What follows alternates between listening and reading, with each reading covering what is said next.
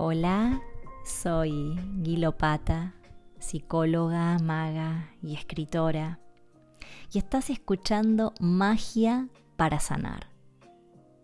En este episodio te contaré una leyenda y compartiré algunos pensamientos con vos.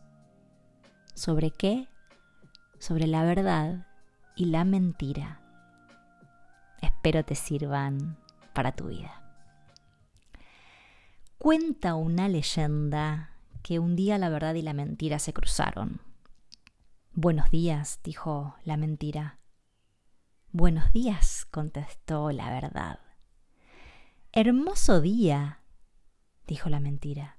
Y la verdad miró al cielo y miró el horizonte para ver si era verdad. Y sí lo era. Hermoso día, contestó entonces la verdad. Aún más hermoso está hoy el lago, dijo la mentira. Y la verdad miró y requete miró el lago para convencerse de que era verdad y sí, lo era. Cierto, está más bonito, dijo entonces la verdad. Y la mentira, corriendo al agua, dijo, Vayamos al agua a nadar, el agua está mucho más hermosa. La verdad se acercó con prudencia al agua, la tocó con la yema de los dedos, vio que sí, que el agua estaba más hermosa, y decidió creerle a la mentira y seguirla.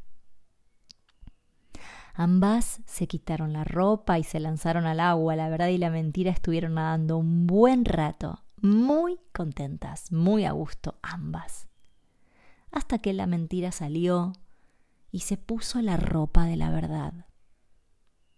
La verdad, incapaz de ponerse la ropa de la mentira, comenzó a caminar desnuda por la calle y todos se horrorizaron de verla. Así es como desde entonces la mayoría de las personas prefieren ver a la mentira disfrazada de verdad que a la verdad al desnudo. ¿Por qué preferiríamos a la mentira disfrazada de verdad? Pensemos unos minutos en esas mentiras disfrazadas de nuestras vidas. Esas mentiras que nos vendieron y las que vendimos, porque debemos decir que esto es en ambas direcciones. Nos han mentido y hemos mentido. ¿Pero por qué? ¿Para qué? Y en estas preguntas, cuando me hago estas preguntas, es cuando también me vienen a la mente miles de frases, experiencias, situaciones de pacientes que atrapados en la tela de araña de la mentira, atrapados en esa trampa, intentaban de mil formas suavizar algo que por estructura es imposible de suavizar. Pedro de 34 años, recuerdo que decía, es que no la quiero hacer sufrir. Mientras me contaba cómo hacía cinco años mantenía una relación extramatrimonial y no estaba dispuesto a decírselo a su esposa. Recuerdo a Susana, de 57 años. Es que así me presta atención, mientras me contaba que enfermándose, entre comillas, esa era la única manera de que su marido la mire. Recuerdo a Juan, de 31 años, Jamás me perdonaría si se enterase que estoy consumiendo de nuevo. Mientras me contaba que había vuelto a consumir droga después de haber recibido el apoyo de su pareja durante casi ocho años. Y recuerdo también a Elena, de 23 años. No puedo defraudarlos, no sé qué voy a hacer.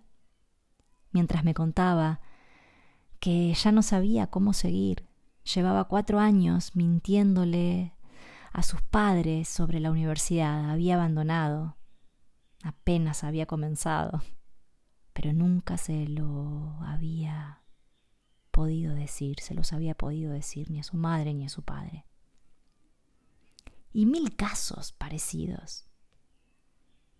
Seguramente mientras los estás escuchando vos te estarás acordando o de los propios o de algún ser cercano, querido para vos.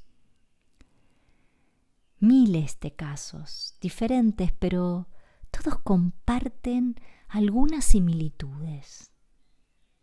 Y lo que encuentro es que detrás de esas mentiras, lo que hay lo que aparece es el miedo a herir, el miedo a ser herido o herida, el miedo a ser abandonado, el miedo a no ser aceptado, a que nos dejen de amar, el miedo a las consecuencias, el miedo al juicio, al castigo,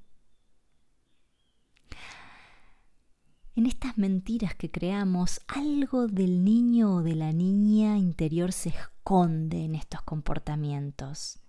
Porque cuando somos pequeños, no tenemos conciencia de la responsabilidad y de las consecuencias de nuestras acciones. Y está bien, forma parte del crecer. En estos casos es como si ese niño interior le dijera al adulto asustadísimo, déjamelo a mí, esto es re fácil. Con una mentirita se arregla todo, vos no te preocupes. Y el adulto arrinconado, muerto de miedo, le dice a ese niño interior, sí, dale, encárgate vos. Pero sabemos que más temprano que tarde, esa mentirita se transforma en el peor de los monstruos. Ser adulto, adulta, crecer, madurar, implica necesariamente asumir el compromiso con la verdad.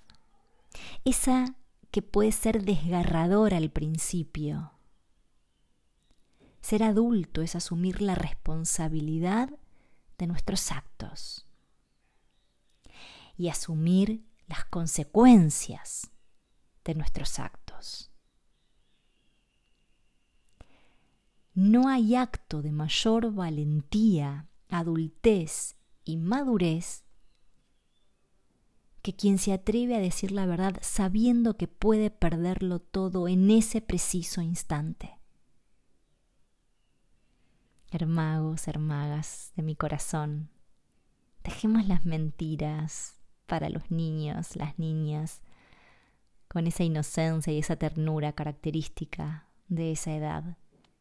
Y honremos el valor de la verdad.